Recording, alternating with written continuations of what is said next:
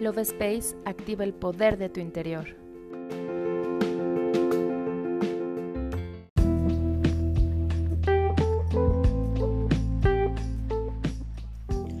Hola, mi nombre es Cari y te doy la bienvenida a un episodio más del podcast Love Space.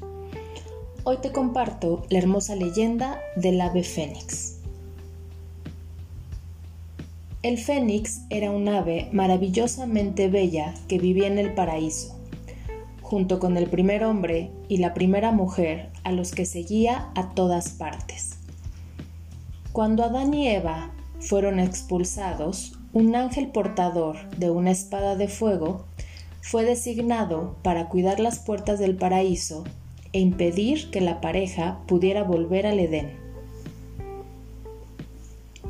Empujado por el amor y la lealtad, el ave fénix intentó impedir que las puertas se cerraran definitivamente para sus amigos.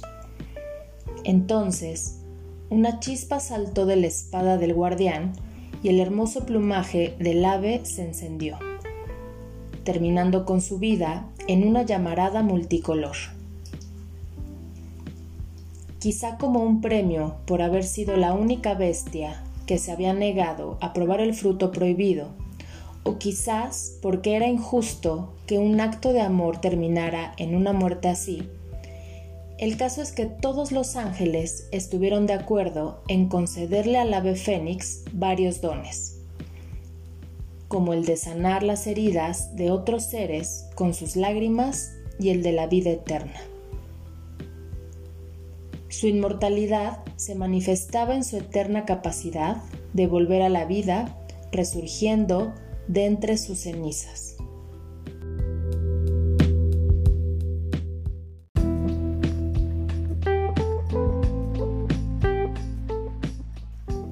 Según la leyenda, cuando le llegaba la hora de morir, el ave fénix hacía un nido de especias y hierbas aromáticas, poniendo en él un único huevo.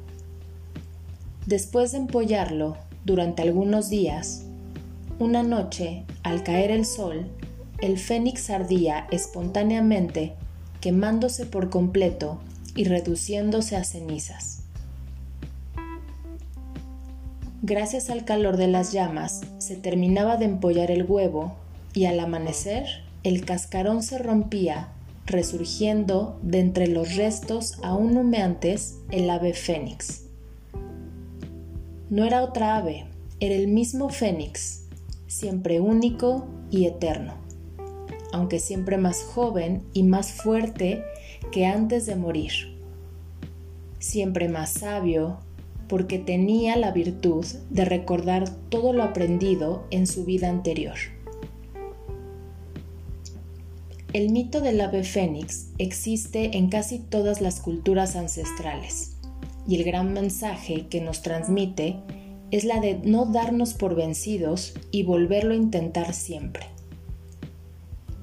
Es un animal de buen augurio representando los cinco dones más virtuosos, la justicia, la fialdad, el coraje, la compasión y la humildad. Recuerda, aprende de los fracasos, vuelve a intentarlo lo que no se consiguió, enriquecido por la experiencia y crece en la adversidad.